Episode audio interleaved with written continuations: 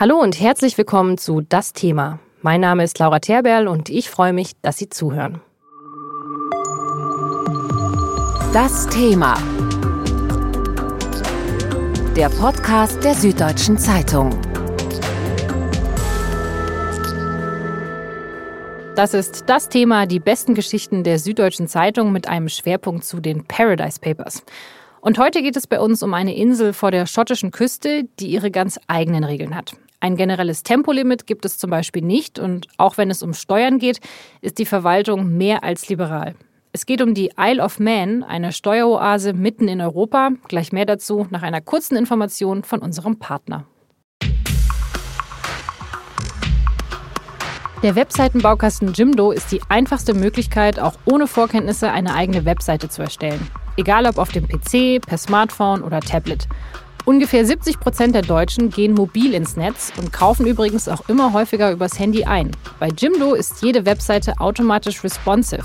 Das heißt, sie wird auf jedem Gerät und damit eben auch auf dem Handy optimal dargestellt.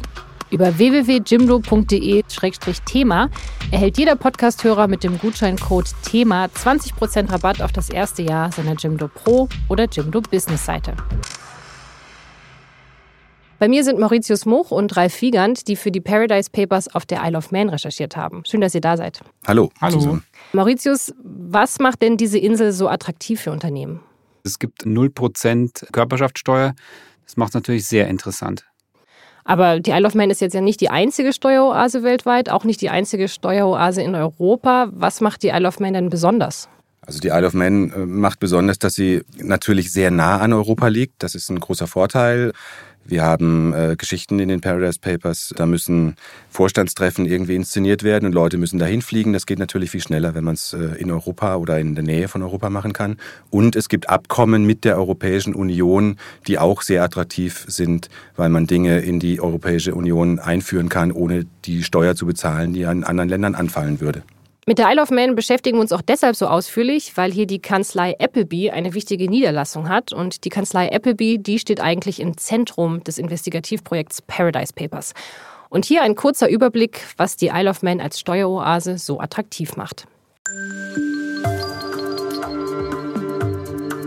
Die Isle of Man ist streng genommen weder Teil des Vereinigten Königreichs noch der britischen Überseegebiete. Die Einwohner sind zwar britische Staatsbürger, haben aber nicht dieselben Rechte und durften zum Beispiel auch bei der Brexit-Abstimmung nicht wählen. Die Insel ist auch kein Mitglied der EU, aber es gilt zum Teil das EU-Recht und das Zollrecht der Europäischen Zollunion.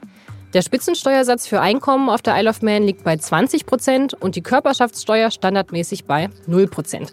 Das heißt, Firmen leben ziemlich günstig dort. Besonders beliebt ist die Isle of Man in der Glücksspielbranche und bei Firmen, die Yachten und Flugzeuge registrieren. In diesem Jahr soll auf der Isle of Man der tausendste Jet registriert werden. Das hat den Vorteil, dass die Jets ohne Mehrwertsteuer in die Europäische Union eingeführt werden können. Die Paradise Papers zeigen, wie das genau abläuft und wer davon profitiert. Zum Beispiel der britische Formel-1-Weltmeister Lewis Hamilton.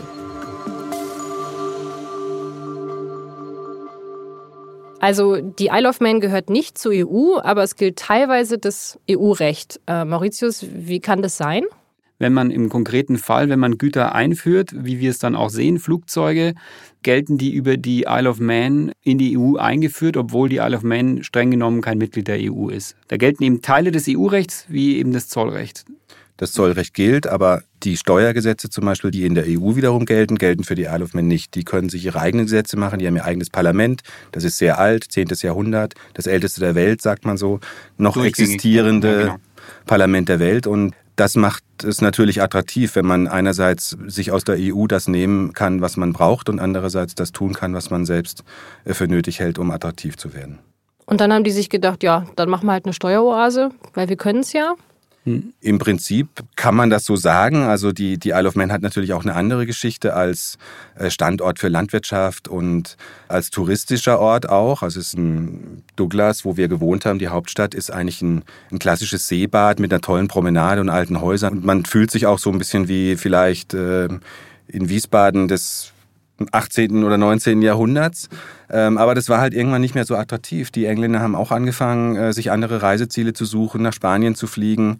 Und dann hat sich die Insel überlegt, wie können wir überleben und ähm, kam dann auf diese Idee, Unternehmen anzulocken, Investoren zu finden. Mit 0% Körperschaftssteuer. Mit geringen Steuern, ja. Also eigentlich ein ganz gutes Konzept, oder? Also seitdem geht es der Insel wahrscheinlich ganz gut, oder? Ja, kommt drauf an. Also natürlich ist das Bruttoinlandsprodukt gestiegen, aber man muss schon auch sagen, dass dadurch, dass ähm, die Unternehmen keine Steuern zahlen müssen, sind ja auch fehlen Millionen an möglichen Einnahmen äh, an Steuern, die man hätte bekommen können, wenn man irgendwie meinetwegen auch nur 10% oder 20% Körperschaftssteuer hat. Und mit diesen Einnahmen hätte man natürlich in die Infrastruktur investieren können. Wir haben mit Bewohnern gesprochen, die meinten auch, dass viele Schulen auch dringend saniert werden müssten. Das wäre natürlich Geld, das man hätte einsetzen können. An eurer Recherche war ja auch eine Kollegin vom englischen Guardian beteiligt, äh, Juliette Garside. Und sie hat unter anderem mit Phil Crane gesprochen. Der arbeitet für die Organisation TaxWatch. TaxWatch ist eine Gruppe von Leuten auf der Isle of Man, die eben dieses Offshore-Geschäft sehr kritisch sieht. Und wir hören mal kurz in das Interview rein. Something like 500 million pounds of profits are made by wholly owned Manx companies. Now, if that figure was taxed at 20%, there's 100 million, potentially up to 100 million of taxes which are lost to the Manx exchequer. And we need every penny of tax revenue now more than ever before. You know, we're having cuts in our hospitals, in our schools, um, in our police, in our social services. We need every penny, and we're not getting it.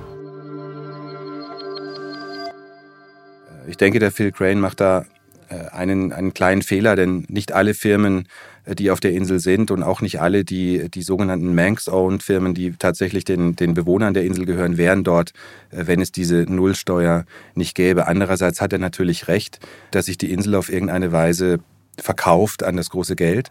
Andererseits ist das das Prinzip einer jeden Steueroase zu sagen, bevor die anderen das ganze Geschäft machen, nehme ich lieber das wenige und aus dem das wenige ist besser als nichts. Und so funktioniert diese Steueroase eben auch nicht anders als irgendeine andere.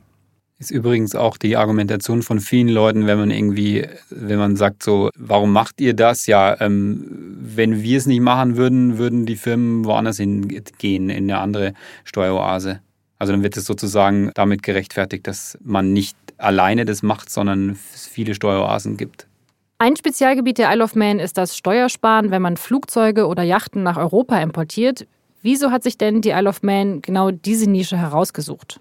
Also ich denke einmal, weil sie erkannt hat, dass diese Nische gefehlt hat und dann, weil es eben ein relativ einfach abzuwickelndes Geschäft ist. Es geht sehr schnell und es bringt äh, relativ große Summen wahrscheinlich auch in die Kasse der Isle of Man, vor allem aber in die Kasse derer, die ihre Flugzeuge über die Isle of Man einführen.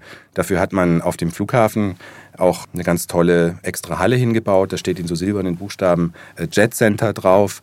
Und darüber, äh, über diese Abfertigungshalle, die auch zwar in Sichtweite des normalen Terminals ist, aber wo der normale Passagier gar nicht hinkommt, da werden die Flugzeuge dann begrüßt vom Zollbeamten. Da kriegt man seine Papiere und wenn man Glück hat, kann man in einer Stunde schon wieder wegfliegen und hat diesen wichtigen Zettel, nämlich diese Mehrwertsteuer, die da draufsteht, brauchen Sie nicht bezahlen. Den hat man dann mit an Bord. Und eine Person, die diese besondere Abfertigungshalle nutzt, ist Lewis Hamilton. Und in das Porträt über den Offshore-Rennfahrer, das ihr für die Paradise Papers aufgeschrieben habt, hören wir mal kurz rein.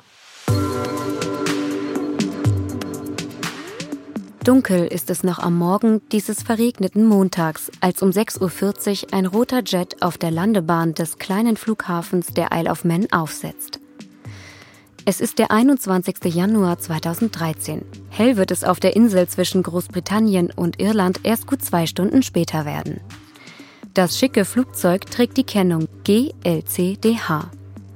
G steht für Großbritannien die anderen Buchstaben für die Initialen von Lewis Carl Davidson Hamilton. Tatsächlich ist der britische Formel-1-Star an diesem nasskalten Morgen persönlich an Bord der Bombardier Challenger 605. Hamilton, zwei Wochen zuvor gerade mal 28 Jahre alt geworden, hat sie erst vor kurzem in Kanada gekauft. Das Vergnügen dieser großen Reise im eigenen Jet teilt der junge Mann mit seiner damaligen Freundin, der US-amerikanischen Popsängerin Nicole Scherzinger. Hamilton und Scherzinger, die beiden sind ein echtes Glamour-Paar, das auf den roten Teppichen von Monaco, Paris oder Rom ebenso zu Hause ist wie in London oder Los Angeles. Aber auf dem Flughafen von Ronaldsway, Isle of Man, mitten im Nirgendwo der irischen See, dass es hier außerhalb von Ortschaften kein generelles Tempolimit gibt, könnte dem Rennfahrer zwar gefallen, aber der Grund für die Reise an diesen entlegenen Ort ist ein anderer. Es geht ums Geld. Um sehr viel Geld. Mit dem Hopser auf die kleine regnerische Insel und einer zuvor geschickt aufgefädelten Kette von Briefkastenfirmen spart Hamilton 20% Mehrwertsteuer, die er sonst für seine in Kanada gekaufte Maschine bei der Einfuhr in die Europäische Union zahlen müsste. Umgerechnet 20,3 Millionen Euro hat der Jet damals gekostet. Es geht also um stattliche 4,06 Millionen Euro. Okay, also Lewis Hamilton landet ganz kurz auf der Isle of Man und kann so einen Haufen Steuern sparen. Wie funktioniert das? Ja, also man muss in der Tat schon ein bisschen was vorbereitet haben. Das machen die Offshore-Provider. Und dann muss man in der Tat sich eine Stunde oder anderthalb Stunden muss man sich aufgehalten haben, damit der Zoll vorbeikommen kann und man ein Dokument sich absegnen lassen kann, in dem dann drinsteht, Mehrwertsteuer ist entweder bezahlt oder erlassen Meistens ist sie erlassen oder sie wird rückerstattet, wenn sie schon gezahlt worden ist. Und dieses Dokument gilt dann in der ganzen EU. Das heißt, jede andere Zollbehörde würde dann nicht mehr auf die Idee kommen, Mensch, da ist ja gar keine Mehrwertsteuer drauf gezahlt. Das heißt, dadurch, durch das Landen und durch dieses Dokument ist sichergestellt, dass du in ganz Europa rumfliegen kannst, ohne die Mehrwertsteuer zahlen zu müssen. Also ich muss mit meinem neuen Jet einmal zu Isle of Man fliegen und dann passt es aber für Oder ich lasse ihn reinfliegen. Okay. Also ich muss gar Ding, nicht selber das- an Bord sein. Nein, nur das Flugzeug muss auf die Isle of Man tatsächlich. Und die Vorarbeit, die da geleistet wird, ähm, das ist eben diese geschickt aufgefädelte Kette von Firmen. Und letztlich muss man die Zollbehörde der Isle of Man davon überzeugen, dass dieses Flugzeug in ein Leasinggeschäft eingebunden ist. Also dass dieses Flugzeug verliest wird und von anderen geleast wird. Wenn die Isle of Man Zollbehörde das glaubt, dann kann sie dieses Flugzeug von der Mehrwertsteuer befreien. Das macht man, indem man das Flugzeug geschickterweise mit eigenen Firmen an sich selbst verliest. Das ist so der Gedanke, der dahinter steckt. Aber wenn ich jetzt mal den Jet mit einem Dienstwagen vergleiche, wenn ich mir als Unternehmer einen Dienstwagen kaufe, dann kann ich den ja auch von der Steuer absetzen, wenn ich ihn geschäftlich nutze. Also wieso ist das jetzt nicht okay in dem Fall? Weil Lewis Hamilton ihn auch privat nutzt und er auch sich für den privaten Nutzen sozusagen die Mehrwertsteuer spart. Also deswegen setzen wir eben an, also es gibt in den Leasingverträgen, ähm, ist davon die Rede, dass er zu ein Drittel den, ähm, das Flugzeug privat nutzt und zu zwei Drittel dienstlich. Und deswegen setzen wir an, dass also zumindest diese ein Drittel privater Nutzen, die hätte er versteuern müssen. Das ist das eine. Und das andere ist aber, dass er normalerweise müsstest du auch, damit dieses Leasinggeschäft funktioniert, an viele verschiedene Kunden deinen Flieger verließen. Aber letztendlich ist es ja so, dass nur Lewis Hamilton diesen Jet benutzt und entweder macht es er oder seine Offshore-Firma auf Guernsey. Das heißt, dieses Leasing-Modell, wodurch das überhaupt möglich ist, dass man sich sparen kann, ist eigentlich ad absurdum geführt und total künstlich. So schätzt auch eine Steuerexpertin das ein, die der Guardian in dem Fall gefragt hat und die eben sagt, dieses ganze, diese ganze Konstruktion des Leasens ist in diesem Fall im Prinzip ein Schauspiel und das ist äußerst fragwürdig und äh, möglicherweise wird es auch einer Überprüfung der Zollbehörden nicht standhalten. Die haben angekündigt, manche Leasinggeschäfte, die über die Isle of Man gelaufen sind, sich nochmal genauer anzugucken und da wird man eben sehen, ob Lewis Hamilton eventuell äh, wenigstens einen Teil dieser Mehrwertsteuer zurückzahlen muss oder nicht.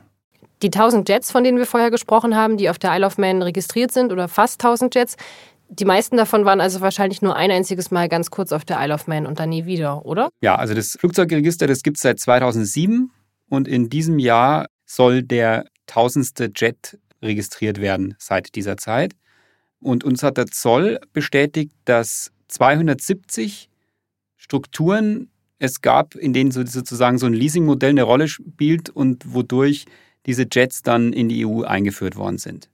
Man muss an der Stelle vielleicht mal äh, einhaken, weil die Zahlen jetzt gar nicht so hoch klingen. Aber wenn man über das Geld redet, das dahinter steckt, dann kommt da schon eine Wahnsinnssumme zusammen. So ein Jet kostet im Durchschnitt 25 bis 30 Millionen Dollar. Allein über die Appleby-Konstruktionen sind Flugzeuge im Wert von 1,4 Millionen Milliarden Euro 1,4 Milliarden, das muss man betonen, Euro äh, auf diesem Weg über die Isle of Man geschleust worden.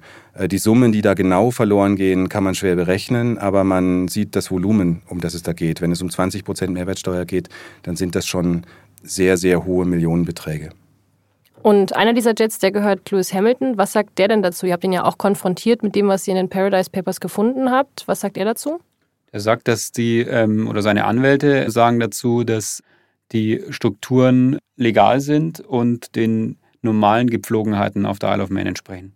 Die Anwälte stellen auch noch ein paar andere steile Thesen auf, zum Beispiel, dass Hamilton keinerlei Steuervorteil genießen würde über diese Konstruktion auf der Isle of Man. Das steht so in dem Schreiben. Da fragen wir uns dann natürlich, warum macht man es dann? Weil es dann doch so ein schöner Flug auf die Isle of Man ist oder nicht, morgens um 6.40 Uhr bei Regen im Januar. Es ist kaum anzunehmen, aber ähm, sie sagen das so und Ansonsten war das Lustigste an dem Schreiben, das darf man glaube ich erzählen, dass die Anwälte doch ein bisschen irritiert waren, dass wir den Lewis Hamilton überhaupt irgendwie was fragen wollen, wo er doch äh, so wahnsinnig beschäftigt ist und wir doch wissen müssten, dass er gerade dabei ist, vielleicht schon wieder Weltmeister zu werden und man ihn doch nicht stören möge. Okay, interessante Argumentation. Wenn jemand irgendwie beschäftigt ist, dann darf man ihn noch nichts zu seinen Steuern fragen. Ein Argument von seinen Anwälten ist ja, das ist alles legal. Seht ihr das auch so, dass man da eigentlich gar nichts dran kritisieren kann an Lewis Hamiltons Geschäften? Also als Anwalt von Lewis Hamilton kann man eigentlich gar nichts anderes sagen, als dass das legal ist, weil er gerade eher so viel Offshore macht, dass man sonst sein ganzes Leben in Frage stellen würde, weil er einige Bereiche seines Lebens auf Steuerparadiese ausgelagert hat. Das ähm, fängt an bei seinem Arbeitsvertrag mit Mercedes. Was macht er noch? Ähm Dann seine Bild- und Werberechte über eine andere Offshore-Firma. Dann hat er sich so ein Motorhome, also das sind diese riesen ja, Wohnmobile, sind eigentlich Trucks, die jeder Formel-1-Fahrer im Fahrerfeld hat, wo er dann irgendwie während des Rennens halt schlafen kann oder sich mal zurückziehen kann. Das bestellt er bei einem deutschen Anbieter, auch, aber das läuft auch wieder über die Isle of Man, beziehungsweise über eine Isle of Man Firma, damit er sich die Mehrwertsteuer darauf spart. Ja, dann haben wir den, das Flugzeug über die Isle of Man. Also es ist schon, er macht schon relativ viel. Und er nutzt auch verschiedene Steuerparadiese. Also alles legal, sagen die Anwälte von Hamilton. Äh, vielleicht können wir ein bisschen drüber reden, wieso diese Flugzeugregistrierung auf der Isle of Man so legal ist. Wer hat sich das denn ausgedacht? Das ist ein heutiger leitender Appleby-Angestellter also beziehungsweise jetzt ist Terra, ist er ähm, Leiter der Flugzeugabteilung. Und vor zehn Jahren hat er das Flugzeugregister gegründet, damals allerdings noch für die Verwaltung der Isle of Man. Ist es so eine typische Karriere auf der Isle of Man? Erstmal setze ich die Strukturen auf und dann profitiere ich davon im nächsten Job? Also wir finden diese Fälle immer wieder. Hier sind die Wege naturgemäß relativ kurz. Und was auch äh, uns erklärt wurde auf der Insel, die Entscheidungen im Parlament sind relativ einfach herzustellen. Äh, dadurch, dass es ein sehr kleines Parlament ist und viele der Menschen dort Ämter bekleiden, also sozusagen im Kabinett sitzen, wenn man so will, machen schon einen sehr großen Teil des Abstimmungsergebnisses aus. Man muss also nicht so wahnsinnig viele Leute davon überzeugen, dass man irgendwas einführen möchte auf dieser Insel. Und dann ist das ganz gut, wenn jemand wie Brian Johnson, so heißt der Mann, der dieses äh, Register erfunden hat, diese Idee hat, dann ist das durch so ein Parlament relativ leicht durchzubringen. Ja. Und ähm, es muss eine gute Idee gewesen sein. Heute ist das Flugzeugregister das sechstgrößte äh, der Welt dieser Art auf einem sehr, sehr kleinen Flughafen. Verstehe ich das richtig? Also dieser Brian Johnson war bei der Behörde angestellt, bei der Isle of Man, hat da dieses Flugzeugregister aufgesetzt und ist dann wenig später zu Appleby gewechselt und profitiert jetzt von eben diesem Flugzeugregister. Genau. Eure Recherchepartner vom Guardian, die haben ja auch äh, mit eben diesem Brian Johnson gesprochen, der dieses Flugzeugregister aufgesetzt hat. Und in das Interview hören wir mal kurz rein. The biggest advantage is the airport's small. You can come early in the morning or late at night or any time during the day that the airport's open, and we will extend the airport or open it early to help you if you come in transatlantic. But the main advantage is that you can get the importation through customs quickly and easily because it's very small. The island's small, you can have access to important people on the island easily, you can get customs to make decisions easily, but they're all exactly the same as the UK. So the standards are the same, the decisions are the same, it's just that they make them quicker and easier because they're so accessible. Also äh, Brian Johnson ist in diesem äh, Interview ja relativ offen, denn er betont eigentlich alle Vorteile, die wir ja auch gerade schon diesem Steuerparadies zugeschrieben haben, die kurzen Wege, die schnellen Entscheidungen. Wir unterscheiden uns in der Interpretation der Härte der Regularien, die es gibt, wo er jetzt behauptet, das sei alles genauso wie in Großbritannien. Wir ähm, sehen das äh, etwas anders. Wir glauben, es ist vielleicht alles so wie in Großbritannien, außer den Steuern. Aber es scheint alles sehr serviceorientiert zu sein auf der Isle of Man. Habt ihr das auch mitbekommen, als ihr da eingeflogen seid für eure Recherche? Es ist eine schöne Insel und die Leute sind wahnsinnig nett und ja, man wird dort anders behandelt als, äh, als woanders. Man merkt das äh, im Hotel, man merkt das bei der Autovermietung, man merkt das beim Essen gehen. Im Bus, ähm, auch im Bus äh, alle Menschen grüßen den Busfahrer, der Busfahrer grüßt alle Menschen zurück. Es ist eine serviceorientierte Insel mit einem netten Umgangston. Und wie präsent ist auf der Insel dieses Geschäft als Steueroase? Kriegt man das so mit, wenn man über die Insel geht? Also interessant ist, finde ich, dass man es gleich am Flughafen total mitbekommt, weil man aussteigt und dann ins Terminal reingeht und das Erste, was man sieht, ist ein Werbebanner für Estera. Und dann erst kommen die Werbebanner mit den Sehenswürdigkeiten von der Isle of Man.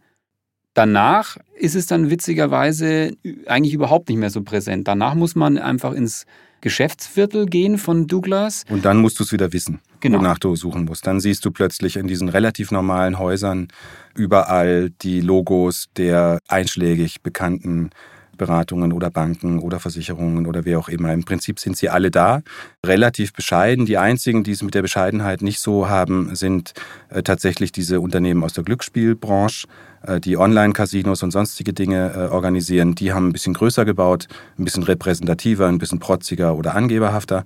Alle anderen drücken sich so ein bisschen in die Häuser, die es da schon gab. Und diese Straße, in der die ganzen Unternehmen sitzen, ist ähm, die Straße des Schattens, so ein bisschen nennen die äh, Einwohner die, ähm, oder andersrum, äh, es ist, ist die Straße ohne Sonne, weil auf beiden Seiten eben die Geschäfte im Schatten gemacht werden. Und das zeigt auch ein bisschen das Verhältnis zu dieser ganzen Branche auf der Insel. Also auf dieser einen Straße, dieser Ethel Street, da sitzen dann alle. Also da sitzen die Kanzleien und die Firmen alle direkt nebeneinander. Oder Ja, wie kann man sich oder- das vorstellen? Also entweder da oder in der, in der Nebenstraße. Da sind dann relativ viele. Also von Appleby zu Ernst Young, die beiden, die zusammenarbeiten bei den Flugzeugdeals, sind es, keine Ahnung, ein bisschen mehr als 200 Meter. Da muss man einfach nur in den Berg bei einer ähm, Querstraße reingehen und dann bist du bei Ernst Young. Da gehst du den Hügel hoch und äh, den Hügel runter, 300 Meter, gehst du zur Zollbehörde.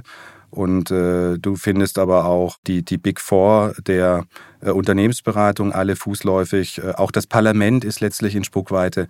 Also du hast das Wirtschaftsministerium dort in Fußläufigkeit. Man muss sich diese Insel ganz klassisch als Insel vorstellen. Sehr, sehr klein. Man kann da im Auto in kürzester Zeit rumfahren. Das dauert nicht viel länger als, naja, wenn man ganz außen rumfährt, vielleicht zwei Stunden.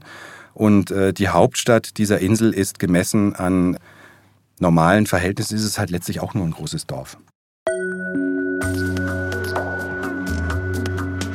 Also alles fußläufig erreichbar auf der Isle of Man, der Staat, die Firmen und die Helfer.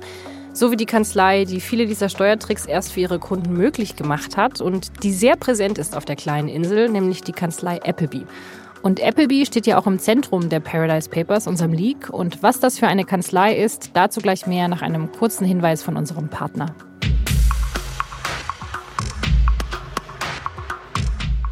Der Webseitenbaukasten Jimdo ist die einfachste Möglichkeit, auch ohne Vorkenntnisse eine eigene Webseite zu erstellen. Egal ob auf dem PC, per Smartphone oder per Tablet. Viele Unternehmen, Freiberufler oder Selbstständige haben eine Webseite, aber sie muss auch auf den Displays von Handys oder Tablets gut aussehen, ohne dass man viel scrollen und wischen muss. Und Jimdo-Nutzer, die sind auf das mobile Internet vorbereitet. Jede Jimdo-Seite ist responsive und passt sich somit jeder Bildschirmgröße automatisch an. Über www.jimdo.de-thema erhält jeder Podcasthörer mit dem Gutscheincode THEMA 20% Rabatt auf das erste Jahr seiner Jimdo Pro oder Jimdo Business Seite. Das Thema. Mauritius und Ralf, ihr wart auf der Isle of Man und habt eben zu Appleby recherchiert. Haben die dann so ein großes Bürogebäude auf der Insel oder wie kann man sich das vorstellen? Es ist ein ganz normales Bürogebäude, wo eine nette Empfangsdame einen reinbittet. Unterscheidet sich, würde ich sagen, nicht von anderen typischen Bürogebäuden. Also nichts, nichts Besonderes. Es könnte eine Versicherungsagentur sein und äh, das Zimmer, in dem man warten darf, äh, wenn man jemand sprechen will, könnte das Wartezimmer von einem Zahnarzt sein. Äh, außer dass ein paar kuriosere Dinge rumstehen. Pokale beispielsweise für. Was für ähm, Pokale? Für die Anwaltskanzlei des Jahres 2016, damit man als Kunde sozusagen genau weiß, mit wem man es jetzt zu tun hat. nämlich mit einem ganz guten der Branche. Das ist nämlich das, was die Kanzlei unterscheidet ähm, in diesem Geschäft vielleicht oder auch unterscheiden soll äh, von einer Branche, die insgesamt ähm, einen schlechten Ruf hat. Also Aber Appleby ist so ein bisschen der Branchenprimus oder muss man sagen, war der Branchenprimus? Also sie tun zumindest so, aber wenn man dann genauer hinguckt, dann gibt es halt doch durchaus auch ein paar dunkle Flecken. Also was kann man der Kanzlei Appleby wirklich vorwerfen?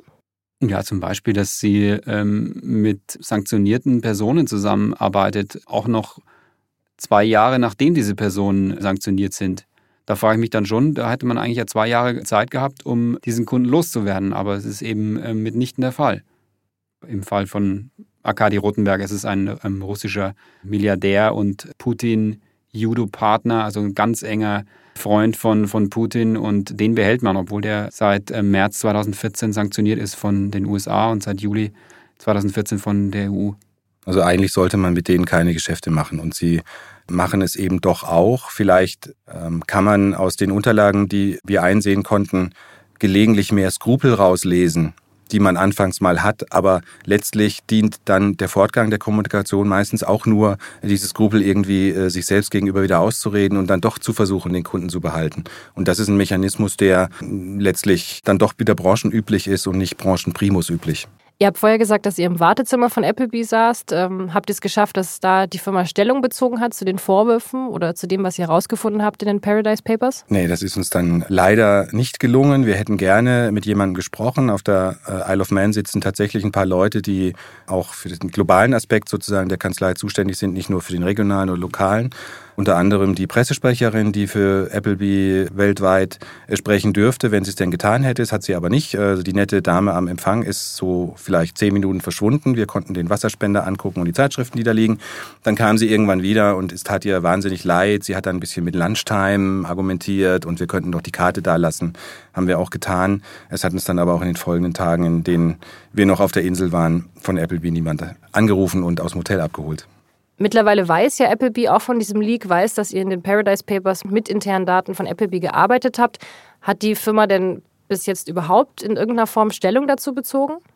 Äh, nee, eigentlich nicht so richtig. Also das ICIJ, also das Recherchekollektiv, wo sozusagen weltweit alle äh, Medien, die an den Paradise Papers äh, mitarbeiten, organisiert sind, ähm, hat schon mehrere Anfragen gestellt und auch mit einem detaillierten, glaube ich, an die zehn Seiten langen Fragenkatalog. Und es wurde keine Frage beantwortet, sondern es kommt immer nur die Argumentation, ja, legt uns doch bitte die Dokumente vor. Was glaubt ihr, was wird das Leak für Konsequenzen haben für Applebee? Man soll ja weder zynisch noch verzweifelt werden in dem Job, aber es ist ja nicht das erste Leak, das zu dieser Steuerproblematik oder zu Steueroasen offengelegt worden ist. Was für uns wichtig ist, ist, dass wir halt immer wieder an demselben Loch in derselben Mauer hämmern. Und dahinter ist was, was man sehen sollte. Es geht um Transparenz und da ist jedes Leak für uns wichtig, um zu zeigen, dass auch in dieser Branche auch die vermeintlich Guten letztlich die gleichen Geschäfte oder ähnliche Geschäfte machen. Und solange man nicht weiß, äh, welche dieser Geschäfte gemacht werden und die, und die Öffentlichkeit um Geld betrogen wird, weil Steuergeld ist das Geld der Leute, solange äh, können die die Geschäfte weitermachen. Transparenz ist der Feind dieses ganzen Systems. Und deswegen ändert sich möglicherweise für die Branche mal wieder ein bisschen was, weil sie noch doller aufpassen muss. Für die einzelne Kanzlei, die werden ihre Sicherheitsmaßnahmen hochfahren. Und ansonsten ähm, warten wir aufs nächste Leak.